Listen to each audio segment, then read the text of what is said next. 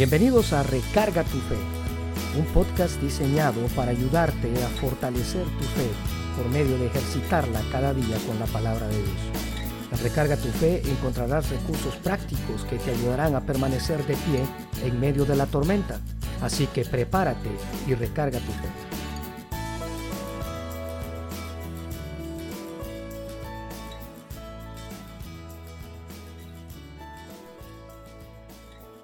¿Alguna vez se ha sentido desalentado usted? ¿Alguna vez se ha desanimado por las circunstancias que pasan a su alrededor? Bueno, la recarga de esta semana trata acerca de el aliento que necesitamos en medio de las circunstancias difíciles. Sin duda alguna, todos pasamos por circunstancias difíciles, pero ¿cómo reacciona usted? ¿En qué está su confianza? Un hombre llamado James Crane escribió un artículo titulado La ley de la aerodinámica espiritual. Y en él explica, y cito, mientras un avión está estacionado en la pista, está pegado a tierra por la ley de la gravedad. Pero luego el piloto echa a andar los motores, oprime el acelerador y el avión comienza a moverse hacia adelante. Cuando su velocidad alcanza lo que es conocido como la velocidad crítica, la ley de la aerodinámica entra en acción y lo impulsa hacia arriba con una fuerza mayor que la fuerza de la atracción que lo tenía atado al piso. El avión es liberado de la tierra y se eleva hacia el cielo. La ley de la gravedad no fue cancelada. La, atracción que ejercía hacia abajo sobre el avión tampoco disminuyó pero una fuerza superior fue puesta en acción y el poder de la gravedad fue vencido. Este hombre termina su artículo animándonos a nosotros como cristianos y él explica, en una forma similar, el cristiano con frecuencia se encuentra preso de un triste estado de derrota, de desaliento, de desánimo. Pareciera que las circunstancias de la vida son esa atracción que nos mantienen atados al piso. Bueno, todos hemos pasado por esas circunstancias. Pero me he dado cuenta que la mayoría de veces que nos sentimos de esa manera es cuando quitamos nuestros ojos de Jesús. Se recuerda que el apóstol Pedro en una ocasión intentó caminar sobre el agua y cuando puso sus pies en el agua, él tenía sus ojos puestos en Jesús, pero de repente quitó sus ojos de Jesús y comenzó a ver los vientos y las olas que azotaban no solamente aquella barca, y la Biblia dice en Mateo 14:30, pero al ver el fuerte viento tuvo miedo y comenzó a hundirse y dio voces diciendo, Señor, sálvame. ¿Se da cuenta que el problema principal es cuando quitamos nuestros ojos de Jesús? Cuando quitamos nuestros ojos de Jesús, lo más seguro es que tarde o temprano vamos a terminar hundiéndonos, desanimándonos, desalentándonos. Vamos a necesitar aliento. Y una de las historias impresionantes que tenemos en la Biblia es la de un hombre llamado Abraham. En el capítulo 15 de Génesis, versículos del 1 al 6, la Biblia dice, después de estas cosas vino la palabra de Jehová a Abraham en visión, diciendo, no temas, yo soy tu escudo y tu galardón será sobremanera grande. Y respondió Abraham, Señor Jehová, ¿qué me darás? siendo así que ando sin hijo, y el mayordomo de mi casa es ese Damaseno Eliezer. Dijo también Abraham, mira que no me has dado prole, y he aquí que será mi heredero un esclavo nacido en mi casa. Luego vino a él palabra de Jehová, diciendo, no te heredará este, sino un hijo tuyo será el que te heredará. Y lo llevó afuera y le dijo, mira ahora los cielos y cuenta las estrellas, y si las puedes contar. Y le dijo, así será tu descendencia. Para mí es de bendición el versículo 6 cuando dice, y creyó a Jehová y le fue contado por justicia. Sin duda alguna, Abraham es un claro ejemplo de que hay momentos en los cuales podemos sentirnos desalentados, sin ganas de seguir. Pero en la Biblia tenemos la palabra específica para cada uno de nosotros. Alguien dijo que la palabra desaliento no se encuentra en el diccionario del reino de los cielos, pero aquí encontramos al Padre de la fe en cierta manera desalentado, cabizbajo por lo que estaba pasando y por lo que iba a enfrentar. Bueno, Cuando usted y yo pasamos por el desaliento, tenemos cuatro cosas de donde agarrarnos para animarnos, seguir adelante. En primer lugar, Dios nos alienta con su palabra. El versículo 1 dice, vino palabra de Jehová a Abraham diciendo, no temas. Porque en su misericordia Dios usa su palabra para alentarnos a nosotros. Escuchar a Dios decirnos no temas en medio de las circunstancias adversas debería darnos consuelo, tranquilidad, paz, descanso. Saber que nuestra situación está en buenas manos. En Isaías 41:10 el profeta dice, no temas porque yo estoy contigo, no desmayes porque yo soy tu Dios que te esfuerzo, siempre te ayudaré, siempre te sustentaré con la diestra de mi justicia. Así que la exhortación de sus palabras son, no temas, no temas, no debemos temer porque tenemos que recordar que no estamos solos. Dios está dispuesto a ayudarnos y a enfrentar nuestros temores junto con nosotros. Recuerde que el temor es dañino, paraliza, debilita, nos hace pensar que Dios no está con nosotros. Y es cuando más debemos de recordar que Dios está allí para ayudarnos. Así que el hecho de que Dios le dijera a Abraham, no temas, es la misma palabra que Dios nos puede decir a nosotros cualquiera que sea la circunstancia que estemos pasando. No temas. Así que usted y yo podemos orar como David lo hizo en el Salmo 56, 3 y 4. En el día que temo, yo en ti confío, en Dios alabaré su palabra, en Dios he confiado, no temeré. ¿Qué puede hacerme el hombre? Sus palabras nos describen cuanto más temor sentía él, más confianza él tenía en Dios. Así que si su confianza está puesta en Dios, Usted no tiene por qué temer, ni siquiera de sus propios enemigos. Alguien describió al temor como una sombra negra que nos envuelve y finalmente nos aprisiona dentro de nosotros mismos. El temor puede hacernos un daño terrible, puede desalentarnos, puede llevarnos al punto en el que dejemos de confiar en Dios. Pero Dios le dijo a Abraham, no temas. En segundo lugar,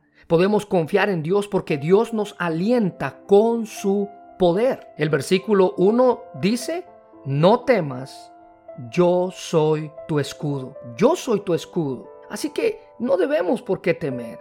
Él con su poder, el Dios omnipotente, se declara nuestra protección. Dios estaba diciéndole a Abraham, tú no debes de temer porque yo soy quien tengo cuidado de ti. En el Salmo capítulo 3, versículo 3 encontramos al salmista diciendo, pero tú Señor, eres mi escudo protector, eres mi gloria, eres quien me reanima. Y estas palabras fueron dichas por David cuando estaba siendo perseguido por su hijo Absalón. Así que Él tiene la confianza y usted y yo podemos tener la confianza en un Dios que nos dice, no temas porque yo soy tu escudo. Porque cuando las circunstancias se vuelven en contra de nosotros, tendemos a pensar de que Dios también está en contra de nosotros. Pero David al decir estas palabras nos recuerda que es todo lo contrario. Cuando algo parece estar en nuestra contra es cuando Dios es el único que es con y por nosotros. Si parece que la vida va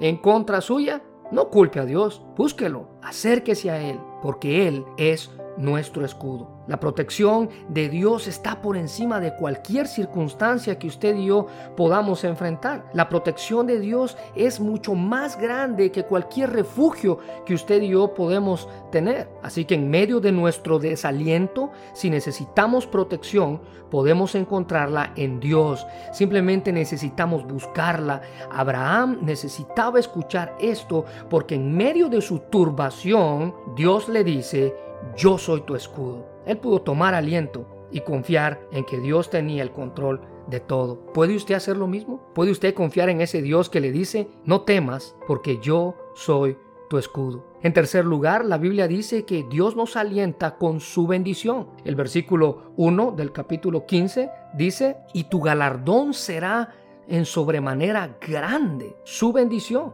La recompensa de Dios para nosotros, dice él, va a ser grande. Así que Dios no solamente se convertía en el que da la recompensa, sino en la misma recompensa. ¿Qué más podemos pedir? ¿Qué más podemos necesitar? Dios era todo lo que Abraham necesitaba. Dios es todo lo que usted y yo necesitamos. Sabe, muchas veces nos desalentamos afanados buscando nuestro bienestar, haciendo toda clase de cosas cuando nos olvidamos que la bendición de Jehová es la que enriquece y no añade tristeza con ella. Proverbios 10, 22. Me encanta lo que dice David en el Salmo 23, versículo 1. Jehová es mi pastor y nada me faltará. Toda su satisfacción estaba en Dios. Él era todo lo que necesitaba para poder vivir. Él tenía la bendición de estar cerca de su Dios, quien tenía cuidado de él. Y en cuarto lugar, Dios nos alienta por medio de sus promesas. Dios le había hecho una promesa impresionante a Abraham diciéndole que iba a nacer un hijo y que ese hijo lo iba a heredar. Pero hasta ahora Abraham no había recibido esa promesa y en cierta manera eso era lo que tendía a desalentarlo, a desanimarlo, el pensar que Dios había dicho que iba a ser de él una nación grande, pero hasta este momento no había visto ni un solo hijo en su familia, teniendo en cuenta que Abraham era ya un hombre entrado en años y su esposa era estéril. Así que podemos decir que en medio de las aflicciones que nos desalientan, podemos confiar en las promesas que Dios nos hizo en el pasado, nos sigue haciendo y nos hará, porque sus promesas son fieles y verdaderas. Abraham estaba al punto de desalentarse al no ver que tenía hijos y que no iba a poder tener la familia que él esperaba tener, la bendición de la descendencia que él esperaba tener. Pero sabe, en ocasiones nos convertimos en ingratos cuando pensamos que estamos tratando de reclamar nuestros derechos. La mayor preocupación es simplemente Dios, ¿qué me vas a dar? ¿Qué voy a obtener de ti? Ahora Dios le recuerda esa promesa que había hecho y simplemente le dice, ve allá afuera, ve las estrellas y si las puedes contar, así será tu descendencia. Mira al cielo y si puedes contar todo lo que hay ahí, así será el número de hijos que tú vas a tener. Pero sabe, lo maravilloso de esta historia lo encontramos en el versículo 6. Y creyó a Jehová y le fue contado por justicia. En medio de nuestro desaliento, lo que usted y yo debemos hacer es confiar y creer en un Dios que lo puede todo y que tiene cuidado de cada una de nuestras circunstancias. Cualquiera que sea la circunstancia que usted en este momento esté viviendo, recuerde que podemos encontrar aliento en la palabra de Dios, que el poder de Dios es quien tiene cuidado, que nos bendice, sus promesas son fieles y verdaderas. ¿Qué más podemos pedir? La recarga de esta semana trata acerca del desaliento y el ánimo que podemos encontrar en un Dios que tiene cuidado de nosotros. Cuando las lágrimas fueron mi pan de día y noche y me preguntaban, ¿dónde está tu Dios?